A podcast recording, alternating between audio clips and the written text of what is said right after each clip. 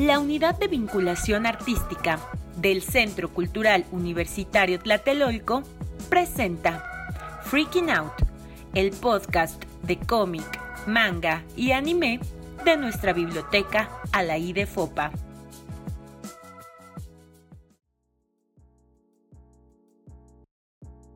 ¿Qué onda? Somos Jorge, Eduardo, Angie, Cita y Aurea, y el friqueo es nuestro estado natural. Hola chicos, ¿cómo están? Hoy en este día frío, con lluviecita, una mañanita bonita. ¿Cómo están chicos?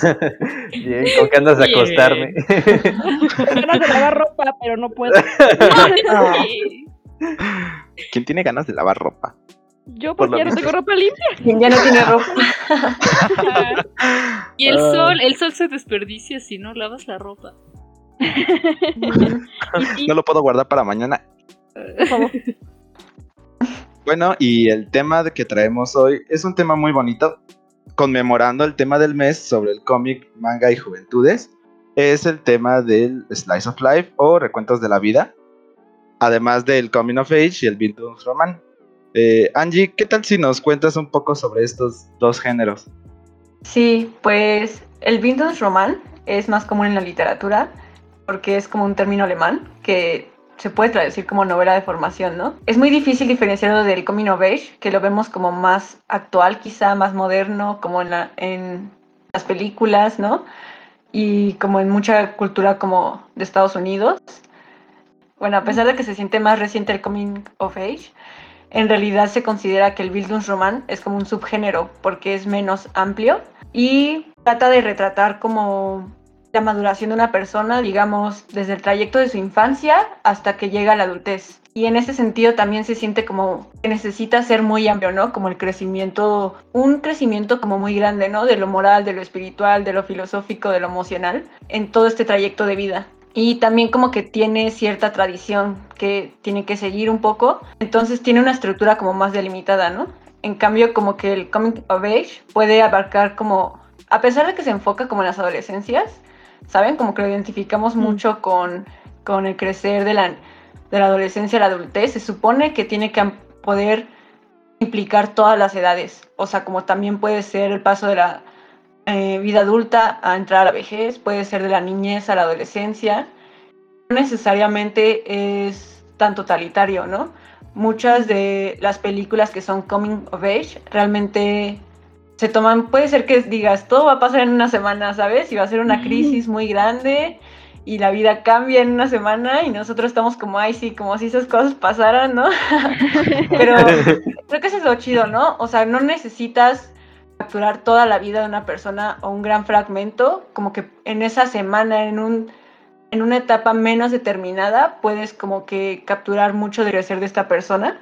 Entonces, a pesar de que estos dos términos a veces son como muy intercambiables, como si no hubiera diferencia, se supone que el coming of age es como más amplio porque puedes elegir más edades, puedes elegir espacios temporales con más libertad, ¿no? Puede ser como un mes, puede ser como pedacitos de la vida o puede ser como algo que pasa en un día, en una semana, en un... Ajá, o sea, como que realmente es más arbitrario. Entonces, por eso se considera como más actual o más amplio y creo que por eso también es como un término que está como más en boga actualmente, o al menos así lo percibo Mm. yo.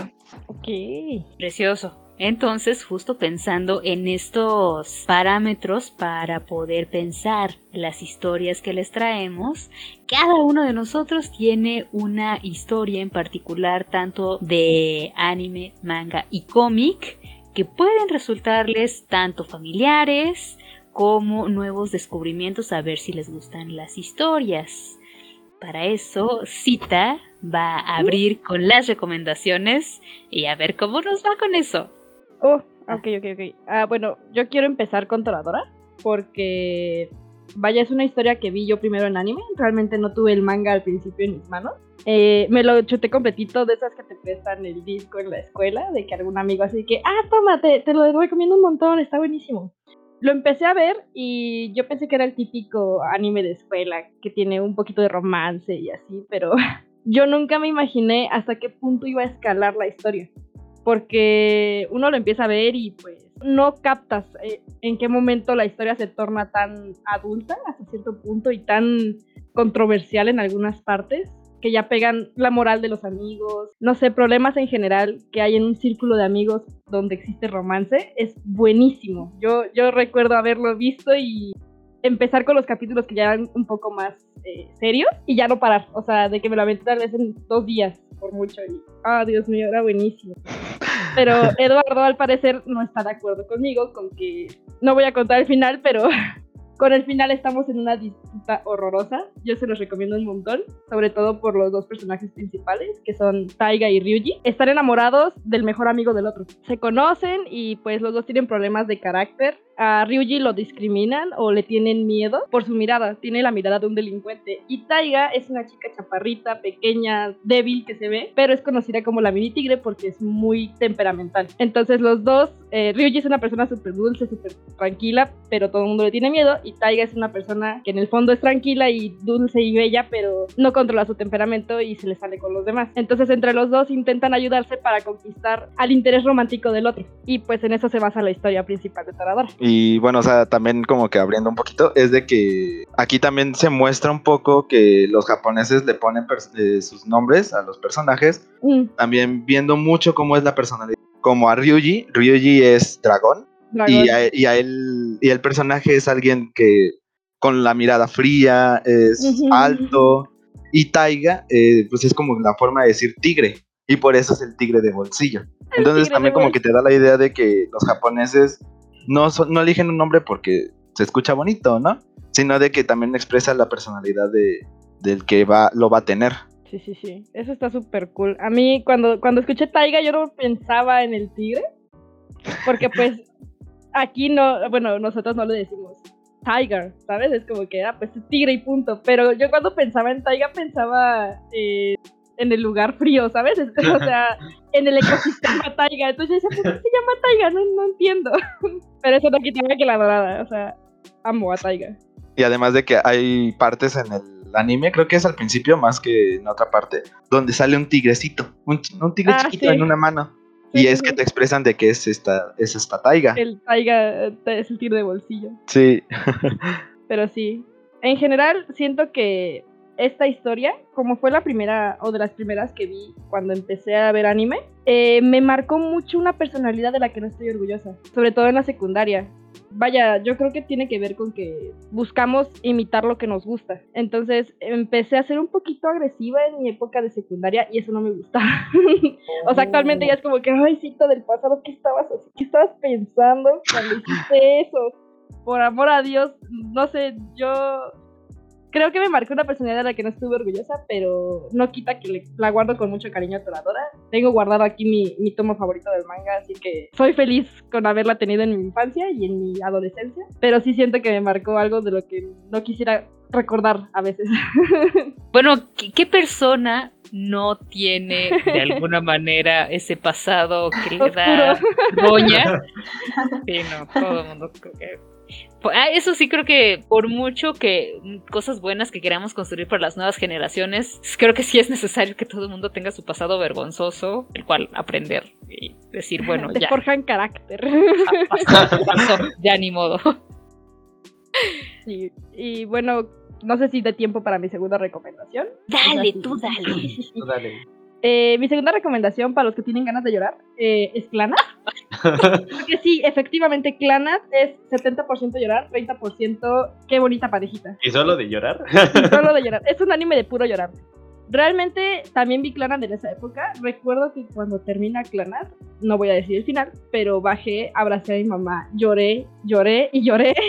Era una historia muy, muy triste por cómo termina. En general, mientras avanza la historia, también van pasando situaciones que te hacen llorar y son muy tristes. La historia se centra en dos personajes principales y sus compañeritos de clase, que son eh, Nagisa y Tomoya eh, se hacen amigos. No, no recuerdo bien el principio, creo que se hacen amigos mientras caminan hacia la escuela. O bueno, se, se empiezan a conocer por eso.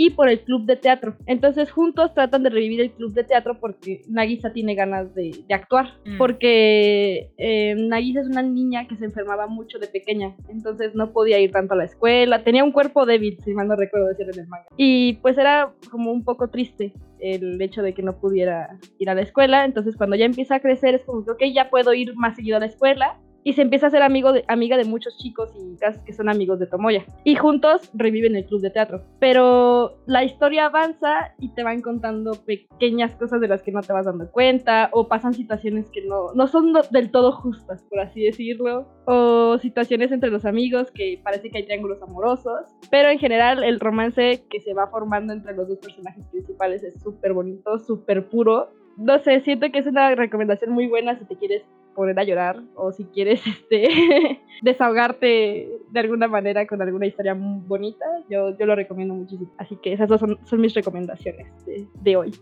Y bueno, también no sé, en cuestión de Clanat, tiene dos temporadas y un, Uf. digamos, OVA. Un OVA. Y bueno, como yo me acuerdo, la primera temporada es más romántica, un poquito Ujú. más romántica, y la segunda ya es más de sentimental, porque Sí. ya que conociste a los protagonistas, ahora vas a, re- a- a dar un es- desarrollo a los secundarios.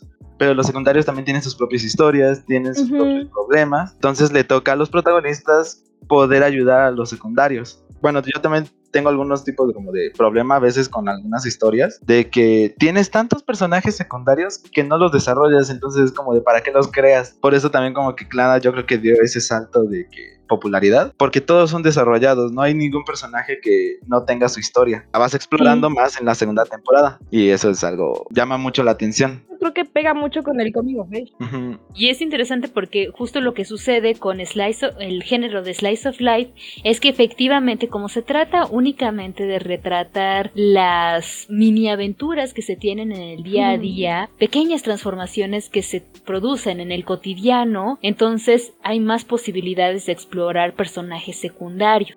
Sí. O sea, porque justo como no, no, no interesa el contar el arco de una persona en particular, que sería el protagonista, entonces existe la posibilidad de reconocer que otras personas pueden ser la- los personajes principales de sus propias historias. Ujú. Oh. Sí, que nada más de pensar en la segunda temporada es como que, ah. Me volvieron los flashbacks de la guerra. no. Sí, Además de que Clanat como, bueno, puso muy popular estos personajes chiquitos como bolitas que se llaman Ah, dangos. los dangos. ay, los dangos. En Japón, bueno, yo he visto en muchas historias que en Japón tienen estos dulcecitos que son como bolitas como de masa. Ajá, y entonces eh, eh, tiene estos personajes que llaman dangos, que son los personajes favoritos de la protagonista, de Nagisa. Y, el ending es muy bonito. no he leído el manga, pero el anime está muy O sea, lo que tiene claro es que en el quinto, cuarto, no, tal vez quinto, sexto episodio ya te está haciendo llorar. Es muy rápida la forma en la que te pega los sentimientos. Eso, eso yo creo que es algo que, que no me esperaba cuando lo empecé a ver. Fue así que, bueno, si me hace llorar tal vez hasta el final. No, ¿cuál? Agárrate. Ahora vas tú, Jorgito. ¿Qué nos traes Ah, hoy? Pues mira, ah, de la que me gustaría hablar sería de una serie que vi recientemente que se llama Horizonto Miyamura-kun, o bueno, también la abrevian como Horimiya, que me gusta cómo suena. Y pues es una serie creada con, este, por Hiro, que tiene un inicio bastante peculiar si hablamos del anime, que es el único que ahorita he visto. Ya que el inicio lo sientes como si fuera un capítulo, lo sientes como si fueran tres capítulos, por, digamos, lo rápido que avanza. Y de hecho, recientemente me la estoy volviendo a ver con Lalo y creo que él está de acuerdo conmigo que si bien hay algunos clichés así como básicos en la serie, ya sabes, clichés de todo shojo y vida diaria, pues el desarrollo o el cómo se van dando las cosas entre los personajes se siente como más natural. A pesar de ser rápido, se siente más natural que otras series. Porque, bueno, no quiero hacer spoiler, así que solo diré que se siente como algo que sí puede pasar en la vida real. O sea, no lo sientes Mm. si fuera un anime. Y eso es lo que me gusta. Siento que es lo que le da como que el toque único a la serie. Además de que los personajes secundarios también les van dando como que pequeños desarrollos durante la historia. Y eso es algo que me gusta porque es como lo que pasa con Clana en su segunda temporada. También, si tienen varios personajes secundarios, pues también los van desarrollando. Aunque sea un poco, pero no te los deja nada más como que allí, plasmados. Y pues sí, Mm. esa es ahorita la única que, que he visto como que por mi cuenta, porque si no, si no fuera por Lalo, yo no vería este tipo de series. O sea, sí me vi es, Yo no le este, hacía esto. sí, solo me vi Toradora.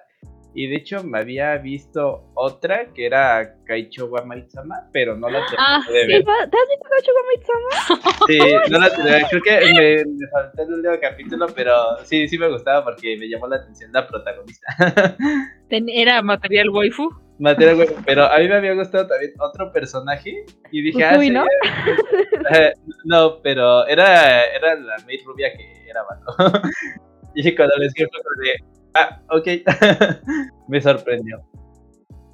Bueno, la serie de Joremilla trata de pues esta chica que se llama Hori y este chico que se llama Miyamura, que son digamos como dos polos opuestos al principio. Miyamura es como el chico frío del salón y Hori es como que no tan activa, pero, o sea, sí es la que tiene amigos y de hecho es como un poco más ruda y el hecho de cómo se van acercando es bastante gracioso porque sucede por accidente. Y a lo largo de la serie, pues vas viendo triángulos amorosos, vas viendo Uh. cómo este Miyamura intenta encajar con los amigos de esta Hori y cómo empieza poco a poco a cambiar. Y de hecho, Miyamura es de esos personajes que tiene como un pasado un poco triste. Y cuando ves cómo poco a poco la va superando, es hermoso porque hay flashbacks en los que se dice a sí mismo que todo va a estar bien. Entonces, son partes en las que incluso como que te, te quieren hacer llorar, pero al final lo, lo parchan con un poco de humor. Y de hecho el, el humor es bastante raro porque Hori tiende a ser un poco, ¿cómo decirlo? Un poco masoquista. Entonces obliga a Miyamura a hacer una que otra cosa que él no, no está muy contento, pero pues, al final es como juegos de pareja. Entonces es algo bastante peculiar. Yo la, el- es como la primera vez que veo algo así. Y la verdad me sorprendió de una manera muy grata porque yo estaba acostumbrada a que las, las, este, los recuentos de vida diaria, las series que son de ese género, pues no salen de lo mismo. Entonces esta como que rompió un poco ese estándar que yo tenía y la hizo una serie más interesante y por eso la terminé de ver. Mm. Más que nada por mi cuenta porque, como digo, si no es por Lalo, yo no me aviento a ver este tipo de series. Y la vieron sin mí. Y la vimos aquí. Pero la estamos reviendo y puedes entrar. Ya, no adelantados. Pues la vemos Hago un resumen, no hay problema. Un resumen de 10 minutos de YouTube. Ah, chale. Lo que sí es que a mí me recordó mucho em, como una versión menos azotada, ciertamente mucho menos azotada y problemática en términos de representación de relaciones eh, pues adolescentes que eh, Carecano. ¿Ustedes llegaron a conocer de esa serie? No. No. Pues también forma parte de los anales de la historia. De hecho, también fue hecha originalmente por Gainax, eh, posterior a, a Evangelion. Y era efectivamente la historia de una. de como una pareja de, de jóvenes. Empezaba su relación. Y eh, se exploraba un poco este tropo también súper, o sea, lamentablemente muy, muy común de la chica tiene un historial más brillante, más bonito, tiene una familia que le quiere, etcétera, y el chico con todo y que bueno, a- ambos personajes son como de alto alto rendimiento, porque de hecho así es como empiezan, empiezan con una como competencia de a ver quién gana el primer lugar como estudiante sobresaliente y empiezan Mm. a desarrollar estos eh, sentimientos y empiezan y se hacen pareja, pero en el caso del chico tiene una historia muy trágica, marcada por mucho abuso y abandono y entonces eh, bueno, ah, también por supuesto están como estas estos rastros de azote psicológico de Gainax en la historia y entonces otra vez se ve como que es ella con su alegría, con su luz, quien de alguna manera salva un poco más al, al chavo. Eh, ella ofrece Mm. cosas más positivas a la relación de las que él puede aportar por mucho que lo intente. Y entonces, bueno, se hace una dinámica como de mucha dependencia y efectivamente, ¿no? Como mucho azote emocional que ciertamente no le deseo a ningún adolescente. En el caso de Jorimilla, algo hay de eso, pero no a los niveles de Carecano. Y con todo que efectivamente hay tonos de violencia en la, en la pareja, que también por supuesto es, es problemático, las relaciones con otros personajes y demás, pues tienden a ser muy, muy constructivas. Sí está, sí está denso tú, porque, o sea, es imposible hablar de, de cualquier serie, bueno, ajá, o historia como de romance en la adolescencia que no incluya azote. Densidad. Sí, sí, la verdad Sí. que sí. ¿Consideran que el slice of life entonces puede ser muy dramático o más bien es como Sí. siempre es super light? Porque yo tengo esta visión de que siempre es como, ah, no pasa nada, todo es feliz. como es tan cotidiano que puede ser muy pequeños dramas, ¿no? Que dices, son divertidos y nada se complica, pero creo que sí puede ser muy dramático, ¿no? Yo creo que eso es lo que tienen los Slice of Life que cambian o que rompen con ese con ese rollo, ¿sabes? Por ejemplo, Toradora. Ajá. Es lo que yo pensaba, como tú, de que, ah, pues todo es tranquilo, todo es de que estamos en la escuela, somos súper amigos y así. Y todo se empieza a complicar de una forma que dices, ¿por qué? ¿Qué necesidad hay de complicar tanto las cosas? No lo veo, o sea, yo me imagino que Jorimilla es un rollo similar, por lo que dice Jorge, pero la historia se revuelve y se envuelve horroroso, entonces le meten un drama innecesario, bueno, necesario para que siga llamando la atención, pero innecesario si habláramos del mundo real. O sea, todo se resolvería si, por ejemplo, a tal persona le dice a tal que le gusta y ya, se acaba el problema, pero no, así no son las cosas en, en los Slice of Life. Aquí tienes que desglosar todos los traumas del personaje para poder llegar a Sí, gusto. exactamente. Que además Ajá. depende mucho justo de los otros temas, ¿no? Porque efectivamente, sí, sí por supuesto que hay slice of life eh, muy, Muy soft. muy bonitos o muy, muy ligeros, muy, etcétera. Pero también están los slice of life que implican el reconocimiento de los azotes emocionales y psicológicos como parte de es- estas transformaciones cotidianas y diarias. Bueno, ahora sí que hay para todos los gustos la idea del slice of life. Porque además, o sea, hay que oponerlo justamente en términos de, eh, sobre todo en el caso del manga y el anime, que muchas de las transformaciones y de crecimientos de los jóvenes en las historias de anime y manga se dan a partir de situaciones de salvar al mundo, ¿no? A los 14 años. Los Isekai. Sí, los. Isekai. Antes, antes era como de, wow, qué padre, pero ahora que ya sobrepasé la edad de los protagonistas, como de cómo un niño puede hacer todo eso. Ajá. Como rayos. Yo en la mañana vi un meme que decía, está un men así grandote y ya adulto y un niño dice, los morros se los hice caer dándose con, con señores ya mayores, sí es cierto. o sea, Sí.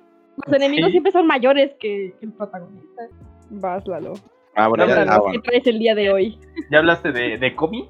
Curioso, No, a eso voy. a eso curioso, voy. curioso que agarraras dos polos opuestos en el Exactamente.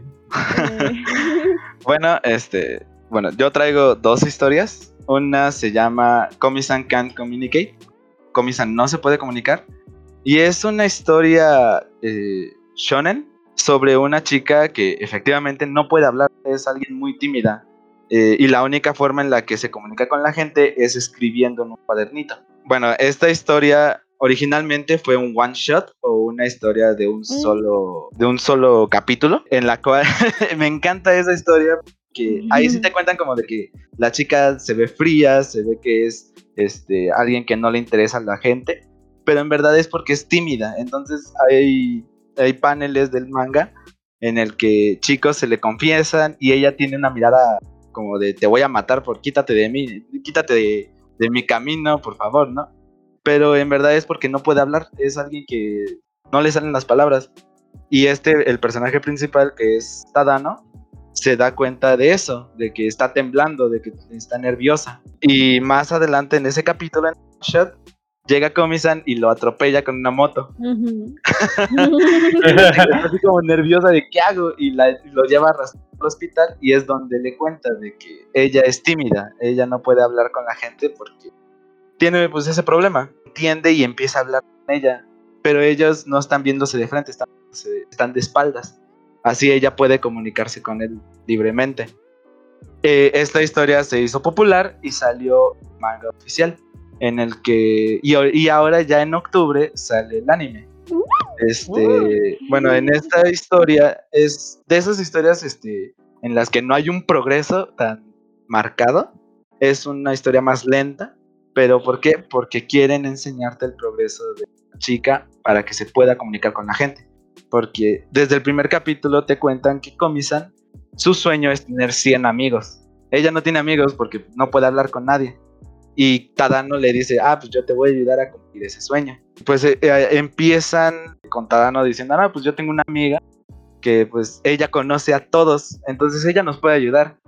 Y empiezan a hablar y llega esta chica, se llama Najimi, y le dice, no, es que ella me da miedo, me da miedo con no habla. entonces, no este, tiembla. Sí, nada más tiembla. Entonces también te dan, te empiezan a contar el desarrollo de los personajes, porque después empiezan a hablar con toda la clase y después todos los de la clase tienen su pequeña historia. Este, después van a viajes escolares y te empiezan a contar qué pasa en esos viajes. Hay mm. historias chiquitas en, esta, en el manga en el que es este, te ponen desde el principio. Este capítulo no es canon, nada más es como pues, para contar algún chiste. Y es reunión de chicos. Y todos en, el clásico, en la, en la preparatoria, se empiezan a juntar y dicen, ok, ¿con quién, te gusta? ¿Quién te gusta? Y dicen, ah, pues me gusta esta persona.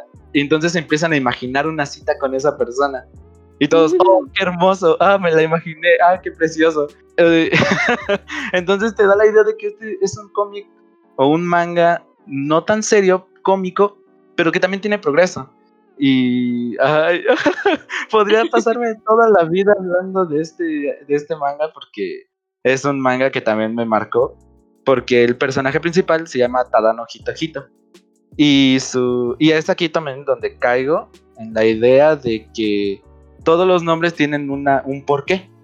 Entonces se supone que si desglosas el nombre del personaje, significa que es, bueno, tiene la traducción de solo un chico. Es alguien normal, X, que no llama la atención. Y eso también te da la idea de que al principio de la historia, bueno, antes de llegar a la preparatoria, este chico era alguien que quería sobresalir. Siempre se vestía diferente o, intentaba actuar diferente y no resultó. Y dijo, no, ahora yo seré normal. Y ahora es por eso que es así. Es un chico que no resalta, no quiere, no quiere ser alguien, no quiere ser alguien normal, ¿no? Ajá. Comisan, pues se llama Comisan porque es como comu, que es comunicar. ahí te digo, cae la idea de que todo nombre tiene un porqué. Ay, esta historia es muy bonita. Hay algo que no, no sé si lo mencionaste o no, pero yo cuando, porque Lalo me hizo, bueno, me está haciendo leer Comisan y se lo agradezco, está muy bueno, pero creo que no lo mencionaste. Comisan en la escuela es como una diosa, no sé cómo explicarlo. Todo mundo piensa que es hermosa, que es como el centro del universo, hasta los profesores es como que no no haga, no diga, no tienes que decir nada, nosotros este no podemos bajarnos a tu nivel. Eh, no, no nos podemos este, poner a tu nivel, tú estás demasiado alto. La intentan poner como presidenta de la clase y deciden que en vez de ser presidenta ya debe ser la diosa de la clase. Ella es diosa. Entonces, Esto cuenta como spoiler, ¿verdad? No, no, no, cuenta como spoiler. Realmente no cuenta como spoiler, pero a lo que voy es a que Komi-san para los demás es como una diosa que no, no, este, una chica súper popular, súper hermosa, súper perfecta, y que nadie realmente puede acercarse a ella, pero Comi quiere que todo el mundo se le acerque. O sea, a pesar de ser la chica más popular de la escuela, técnicamente no tiene amigos hasta que llega este chico, ¿no? Y es súper bonito. Yo creo que yo creo que eso es súper cute porque nadie realmente se ha, dado tiempo de conocerla excepto este chico. Eso, eso es súper super wholesome, súper bonito. Le promete que le va a cumplir su sueño de tener 100 amigos. Ajá. me quita el sombrero. Y es como, o también esta historia es como historias que digo, es, el progreso es muy, muy tardado. ¿Por qué? Porque te están desarrollando todos los personajes. Esta historia sí tiene muchos personajes, pero ninguno se queda como sin una historia. Todos hablan, todos se comunican, todos intentan hablar con Comisan y Comisan interactúa con todos. Es algo que pues, me llamó también mucho la atención porque comparamos, digamos, con My Hero Academia. Tiene tantos personajes, pero no todos se desarrollan. Entonces es como una, un negativo que tiene y comienzan, volviendo a esto, todos tienen historia. My Hero Academia se olvidó su primer trama. Su primer arco se le olvidó a Horikoshi, ¿sabes? Así que, ¿quién era, ya no existió. El, ¿Cómo se llama? El traidor de la UA. Y se le olvidó quién era y ya no siguió con la trama de ese arco en específico. O sea, así de que, ah, qué chistoso, qué chistoso me salió el Horikoshi. La segunda historia que traigo se llama Ijiranaide Nagatoro o este No me molestes Nagatoro. Eh, en esta historia yo me identifiqué demasiado con el personaje principal, este Naoto, Ay, porque es un chico este, solitario, solo le interesa pues el, su club de arte y, y ya, nada más le interesa eso. Y hasta también te lo ponen en el manga porque no todos los personajes tienen rostro, solo sale su Mm. boca y su nariz, nadie tiene ojos. Y es porque este chico dice que no es necesario recordar el rostro de la gente si al final de cuentas lo van a ignorar. Bueno, y la historia progresa y sale la chica, se llama Nagatoro, La chica. la chica, La chica. porque esta chica lo ayuda a desarrollarse más, a poder hacer un progreso con el arte, porque él siempre dibujaba frutas, dibujaba botellas de agua, dibujaba algo muy sencillo. Y esta chica le dice, este, no, pues ahora voy a ser de modelo. Y ahora empieza a Mm. dibujar. Pero, porque el nombre se llama No me molestes Nagatoro. Entonces, aquí te ponen la trama. Esta chica, mm, su, in- su intención inicial no era hablar con él, sino molestarlo, hacerle bullying. Pero poco a poco te nota, bueno, te das a entender que Nagatoro empieza a tener un sentimiento hacia él, o que empieza a tener al menos algún tipo de afección como amistad. Y lo empieza a ayudar, lo empieza a hacer que tenga algún tipo de desarrollo del arte, pero al mismo tiempo en que lo está molestando. Entonces, es- no solo es como la cuestión de que avanza en el arte, sino que avanza socialmente, porque las amigas de Nagatoro también empiezan a hablar con él. Y entonces hace el grupo de amigos o el grupo que también están apoyando a, a Naoto. Y además de que también como que marca esa idea del slice of life, que cada capítulo es un día, un día nuevo. Y que sí tiene algún tipo de progreso, pero sigue siendo un día nuevo. Nagatoro es una historia bien curiosa que nunca me imaginé que iba a ver.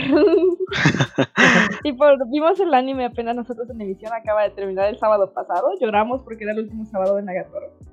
Ah, Se me hace una historia buenísima. O sea, los personajes, yo desde el principio me enamoré del, del, del senpai, de este Naoto. Es, es, es un personaje tan bello, tan, tan, tan etéreo. Y Nagatoro al principio me caía mal. O bueno, no mal, pero no me terminaba de convencer su personaje. Y ya después fue así como que, ¡ay, qué bella! ¡Qué, qué dulce chica! Sí, porque también ella se desarrolla, ella deja de ser un poco molesta y empieza a ser más libre de sus sentimientos. Entonces a veces es Naoto, eh, dice algo sin pensar, como de, es que yo quiero dibujarte a ti, pero sin pensarlo, y ella se sonroja, y es como de, ¡ah, qué hermoso! Por fin va a haber progreso. Y además de que es una historia un poco corta, pero sí sigue en emisión, pero sí hay un progreso, no es estancado, tiene a, a lo mucho, creo que apenas va a llegar a los 100 capítulos. Entonces, es, ahorita es una historia corta. Ahorita. Además de que pues, el arte está muy bonito. El dibujo es muy limpio, la anatomía, a mí me gusta mucho la anatomía que tiene en general todos los personajes. Bueno, y también, por si la- las personas que no conocen estos mangas, este, el, la Komi-san, el nombre es Komi-san Can Communicate, y su creador es Tomohito Oda. Y de Nagatoro es Ijiranai de Nagatoro-san, y su creadora es Nanashi. Y ya. Dos, Y- buenardos. Bueno, yo creo que ya hablamos mucho de cómic. Y bueno, manga y anime. Eh, ahora, ¿qué temas nos tienes? ¿Qué recomendaciones nos tienes? Yo les tengo un cómic y les tengo un manga, eh, pensando en esta, sobre todo la categoría de Comic of Age. Eh, el primero que les tengo es un cómic que además de hecho tiene mucha influencia de, de manga, porque eh, el nombre es, I Kill Giants, Mato Gigantes, y eh, es escrito por Joe Kelly, dibujado por Ken Nimura. Y básicamente es la historia de una chica, mm, debe tener unos 14 años máximo, 14, 15 años. Se llama Bárbara Thorson, como decir hijo de Thor. Desde el principio cuenta su historia como si fuera una eh, veterana de guerra contra gigantes, efectivamente. De hecho, o sea, ustedes ven la portada del, del cómic y efectivamente es como si fuera una película súper épica. ¿no? Eh, de, una, de una chica que tiene un, un martillo gigante con el que pelea contra, contra gigantes. Y lo interesante es que la historia de Bárbara se desarrolla en realidad solo en la escuela y en la casa. Conforme vas conociéndola te das cuenta de que estos gigantes más bien son representaciones pues como hiperbolizadas, como, como exageradas, de problemas muy reales que tiene en la escuela, que tiene en la casa. De hecho, en la casa, eh, también tratando de evitar spoilers, bueno, habita el más grande de sus miedos. Y bueno, o sea, es interesante porque Bárbara, eh, pues definitivamente no es una chica eh, que tenga facilidad para ajustarse a la dinámica escolar regular, justamente porque se comporta como un viejo veterano de guerra, es como muy muy cáustica, muy cínica, muy este, así de no tengo tiempo para perder en estas estupideces, tengo cosas más importantes que pensar como salvar el mundo. y ella guarda su martillo en un pequeño saquito que ella tejió, bueno, cosió y que guarda alrededor de su, de su cuello. De hecho, ella también está, justamente por su nombre, ha aprendido, ha leído muchísimo sobre mitología eh, vikinga, mitología griega, para conocer el origen de los gigantes, de los titanes, etcétera, para conocer a su enemigo, ¿no? Y entonces les digo, en este, en este saquito en forma de corazón que ella borda, guarda el martillo. De hecho, el martillo le pone nombre, se llama Kobeleski, su nombre polaco. Entonces, o sea, ahí lo guarda, pero en realidad es un martillo gigantesco. Y obviamente, pues también por su misma personalidad, pues también tiene diferentes pues dificultades en la, en la escuela. ¿No? O sea, de que la llaman todo el tiempo a la, a la dirección porque no se adapta, porque les preocupa, etcétera. También suele entrar en peleas físicas con, sobre todo con otras chavas. O sea, y, está bastante denso porque no es simplemente como de agarrones de cabello y demás. O sea, se agarran a puñetazos, a mordidas, a etcétera, ¿no? Y este, y ella en realidad es una chica pues flaquita, más o menos menuda. Entonces también es como muy interesante ver cómo, cómo ella busca sobrevivir a partir justamente de la, de la introducción de elementos fantásticos en el, en el mundo. ¿no? Y bueno, la verdad a mí también el final me hace, me hace llorar sobre por lo, lo que implica, ¿no? Estos, estos gigantes y estos miedos que ella tiene, que también está relacionado con el miedo a la enfermedad o sea, no, no les digo más, pero bueno, forma parte de, del poder que tienen los gigantes y de cómo ella busca relacionarse con otras, con otras personas, ¿no? O sea, obviamente por su personalidad, otras niñas, otros chicos no buscan relacionarse mucho con ella, porque piensan que está loca, porque etcétera. Pero sí hay alguna, una que otra chica que, que bueno, quiere saber qué, qué onda con ella, cómo, cuál es su historia, pues se siente interesante y al mismo tiempo pues, también por supuesto como buena veterana de guerra, pues está esta necesidad de, ¿no? de contar de sus proezas, de contar lo que sabe sobre los monstruos, sobre los gigantes.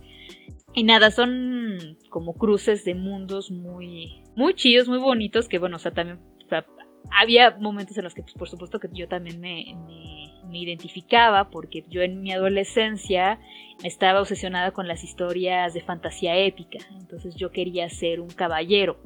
O sea, yo no quería ser como guerrero, no quería ser mago. Me interesaba la magia, por supuesto, pero sobre todo el código caballeresco era lo que mm. más me llamaba, ¿no? Entonces, o sea, sí, por supuesto, me, me acuerdo, o sea, lo leía y me acordaba de, de lo que leía, de lo que quería hacer, de lo que quería hacer.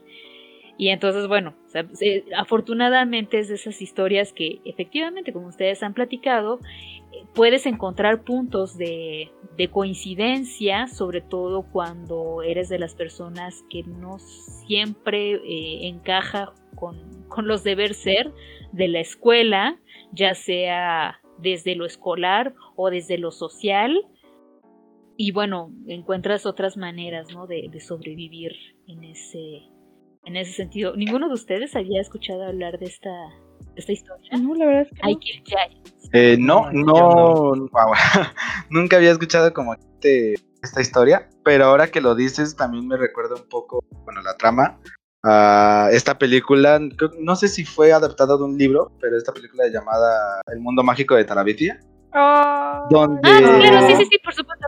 Está basado en un libro. en Ajá, donde este Ajá. chico y esta chica van y hacen un mundo alejando, bueno, y en este mundo existen los problemas y esos problemas son como las reencarnaciones de sus propios problemas en la vida real.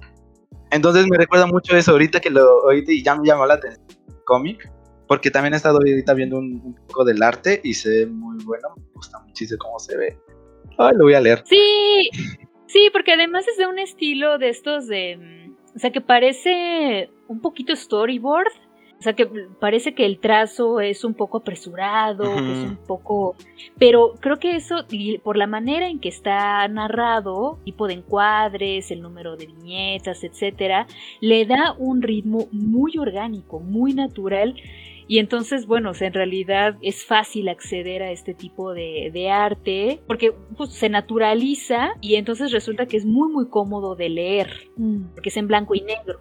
¿no? También eso hace una, una enorme diferencia con cómo sientes la atmósfera y, y demás. Está muy, muy chido. Y la otra historia que les tengo, eso también la adoro, la adoro, se llama Biel Metamorfosis. Biel es Boys Love, un poco de lo que habíamos platicado cuando hablamos de manga LGBTQIA. Es básicamente las historias en manga bueno, y en otros medios, que representan historias románticas entre eh, varones, particularmente jóvenes. Y entonces esta historia trata sobre cómo una señora ya mayor, de, pongan ustedes de 80 años para arriba, llamada eh, Ichinoi Yuki, Ichinoi es el apellido, Yuki es el nombre, que eh, va a una librería así como pues a ver, a ver qué hay, o me acuerdo, no me acuerdo muy bien si no le habían traído el libro que ella estaba buscando y empezó a, a chacharear a ver qué encontraba y encuentra un manga biel y dice, ah, pues el arte está súper bonito, pues bueno, vamos a intentarlo. Y la cajera de la librería lo ve y así de, ay Dios mío, ay Dios mío, ah, eh, quiere Ay, que se lo ponga en una bolsa de papel, porque además esto también es importante, en Japón eh, está muy mal visto que eh, una, sobre todo una chica consuma biel, o sea, ya sea shonen ai o yaoi, y entonces normalmente esas compras eh, en espacios públicos se guardan en bolsitas de papel para que no pare, o sea, no sea evidente qué es lo que tienen ahí. Y entonces la señora dice, no, está bien así como está. "Ah, bueno, está bien. Y ya, pues la señora lo lee, se lo echa en una noche. Así de, ¡ay, qué historia tan bonita! Y entonces regresa a la librería para buscar más. Y así de, bueno, pues no sé, no sé de qué se trata todo esto, ¿me puedes contar más? ¿Me escu-?" Y así de, "Ah, ajá, bueno, tenemos esto y de eso se trata de esto. Y, y bueno, ¿no? Y entonces poco a poco la, la, la cajera, que trabaja también en la librería, o sea, como acomodando y conociendo títulos, ella se llama Sayama Urara. Otra vez, Sayama es el apellido, Urara es el, es el nombre. Resulta que ella también es lectora aficionada a este tipo de mangas. De hecho, tiene un nombre, eh, este tipo de lectoras, se llaman Fuyoshi. Es un nombre eh, que originalmente en japonés es muy despectivo. Es co- casi como decir vieja verde, ¿no? O sea, que es una vieja depravada. Y que bueno, por supuesto, tiene que tener muchísimo cuidado con quién ve el tipo de lecturas que está haciendo y sobre todo el tipo de dibujos que ella quiere hacer.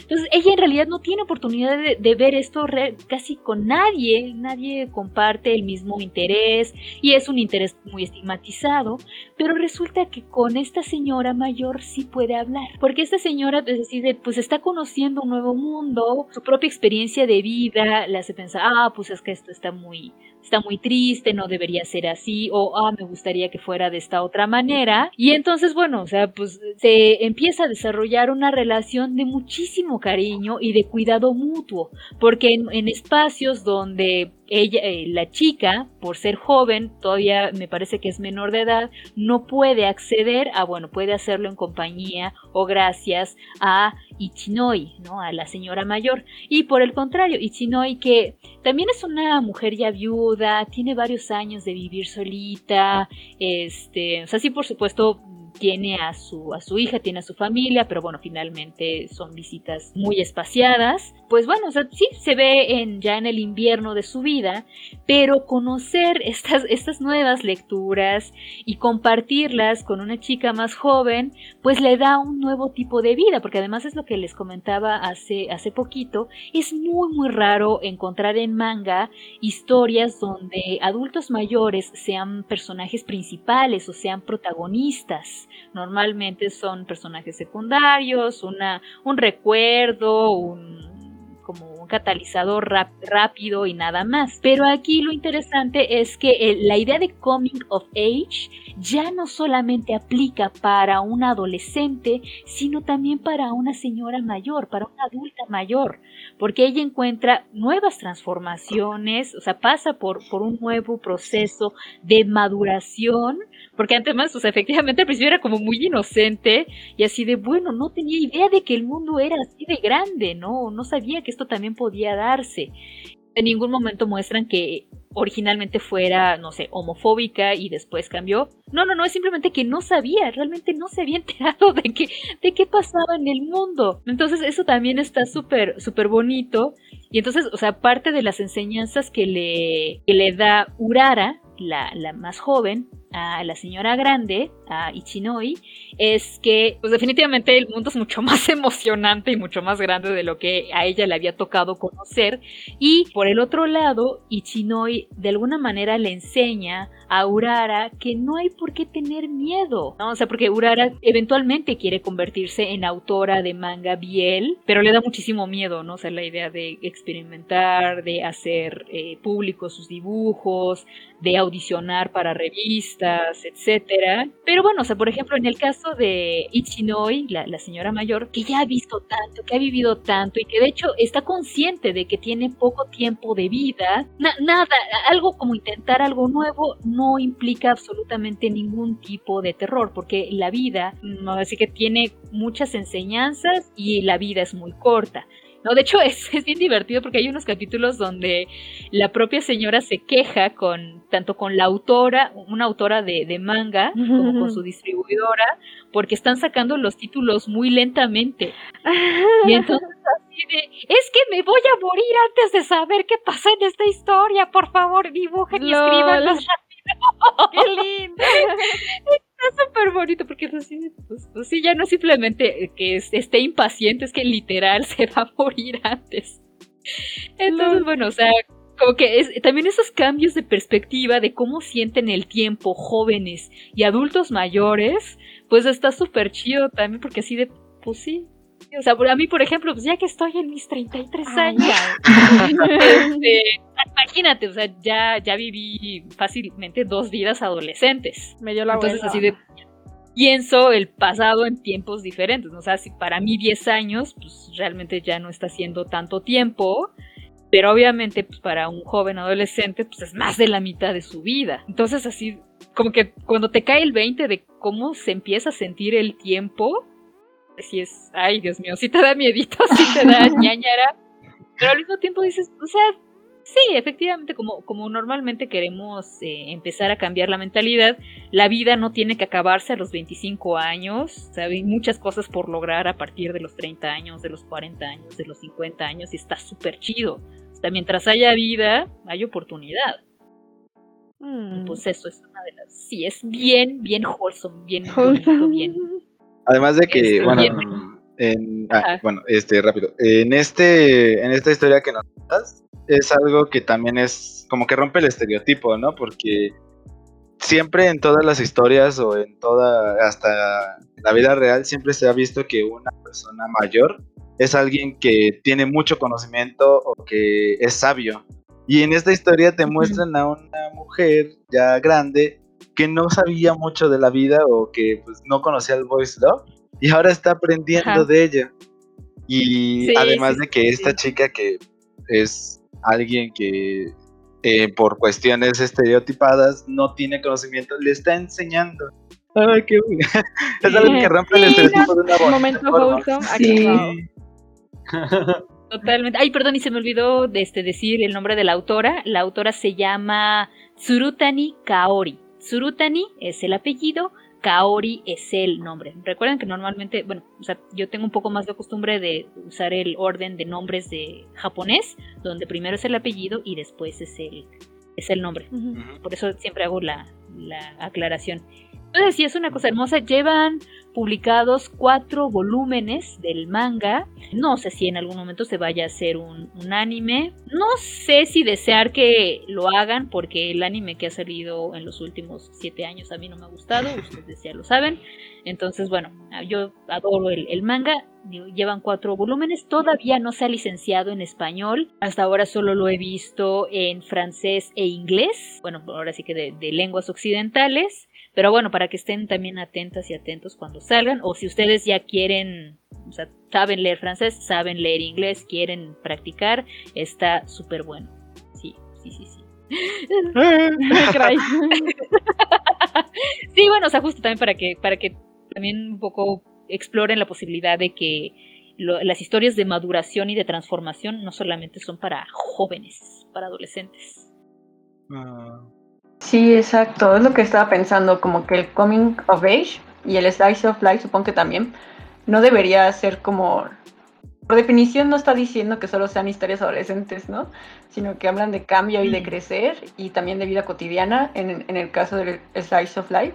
Pero por definición no deberían ser solo de adolescentes quizá, pero creo que es porque vinculamos crecer más con esa edad, ¿no? Y también con la niñez. Y creo que cuando tenemos más edades, creo que nos recuerda que lo de crecer nunca acaba, que también se puede crecer en otras edades, o más bien lo estamos haciendo todo el tiempo. Entonces se me hizo súper bonito esta, esta historia, porque es como justo por qué nos estamos desligando de la infancia y de la adolescencia, como dices, cuando ya creces y odian a la infancia, odian a los niños. Es como por y tú también te puedes identificar creo que porque nos identificamos tanto con esas historias, es por eso, porque seguimos creciendo, ¿no? Entonces, Ajá, claro. Por eso las siguen escribiendo, por eso seguimos viendo como historias adolescentes cuando somos adultos, porque puede hablar por experiencias adultas también, solo que, o más afines a otras edades, solo que no las estamos pues explotando, ¿no? Y explorando más. Claro, y sobre todo también como poder guardar esa perspectiva de que pues bueno, o sea, en el caso de personas mayores, pues para allá vamos, ¿no? O sea, creo que también un poco como decías tú, Angie, desde, desde la, la, historia que tú nos platicabas, esta posibilidad de narrar puentes intergeneracionales, ¿no? Donde no sea únicamente, o sea, lo que importa es lo que vivimos ahora en la juventud, o sea, y está súper chido que así sea, pero que no sea lo único. Fíjense, nada más les cuento rapidísimamente una, una historia que me tiene, ay, todavía súper escandalizada. donde una maestra mía de la carrera había salido con, con una amiga al cine y bueno, no sé si por su apariencia o por la manera en que se, se, veían, unas chavitas adolescentes les, les preguntaron que si eran pareja. Y, y ellos así, obviamente, dijeron, no les vamos a contestar. Así de que, o sea, es, nada de lo que pase aquí es, su, es de su incumbencia, así que está bien. Y entonces, no sé muy bien cómo es que se, dio la situación, pero una de las chicas le, le dijeron a mi maestra, eh, que además, o sea, no sé, yo creo que me lleva unos 10 años, no creo que más, la verdad, o sea, debe tener unos 40 y 43, 44 años. Y que le dijeron, es que se ven muy viejas para ser lesbianas. LOL. Y así de yo, ¿qué demonios está pasando aquí? O sea, que, la orientación sexual es una cosa de edad para estas generaciones, para estas chicas. No existen las, las personas mayores. No, o sea, ¿qué onda? No, no, o sea, todavía estoy así de, Chale, ¿qué onda? ¿Qué está pasando aquí? Ay, yo todavía estoy y sus historias. Es, así, todas las historias LGBT son muy juveniles y está bien porque obviamente es donde más las necesitas a, veces, pero es como, parece que se quedan sin representación cuando creces, ¿no? Cuando eh, hay otras edades y es como, chale, parece que, está vinculado a una edad justo, no lo conciben. Sí, sí, sí, no, pero es que además, o sea, yo creo que también puede llegar a ser peligroso porque entonces todas las eh, conquistas sociales, culturales, y demás que se lograron en generaciones anteriores se borran en el momento en el que no hay una conciencia histórica, ¿no? Y de esa deuda que se tiene con las generaciones anteriores. Y entonces, o sea, por eso te encuentras con chavitas, chavitos que están queriendo inventar el hilo negro, luchando contra viento y marea y así de, güey, la puerta está de este lado, ya está hecha. no tienes que hacerla otra vez desde cero. ¿No? O sea, y creo que también en ese sentido, pues forma parte de las responsabilidades adultas el, ajá, o sea, bueno, ok, ahí están los, los caminos, si te quieres hacer bolas, pues ya es cosa tuya, pero que no sea por desconocimiento, sino más bien por puras ganas de hacerte difícil la vida propia. Como nos gusta también. Ajá, sí, ya. Yo qué, yo qué. Ah, pues sí. Sí, ¿tú qué sacas de esta sesióncita? Eh, saco una forma de ver diferente, mm, una historia. Desde que empezamos con lo de el coming of age y todo este rollo, siento que ya después de, saber y de ser consciente, porque siempre ha estado ahí enfrente, pero ahora soy consciente de que está ahí, ese crecimiento de, de personajes o en general de las personas en su vida diaria, a pesar de que son situaciones comunes, pues siempre sacamos un, un algo de esas, de esas situaciones. Y pues que no se tienen que vaya que ajustar a una edad o no se tiene que, enfatizar en una edad, puede ser a cualquier edad, sea ya pues cuando uno es viejito o cuando uno es joven o cuando uno es un niño, no necesariamente tiene que ser en la adolescencia, pero yo me llevo eso, de que soy ahora más consciente de que ese cambio está ahí enfrente de mí en muchas situaciones y así. Con esa última nota terminamos la emisión de hoy. Pásenla chido, bañense y nos escuchamos la próxima vez.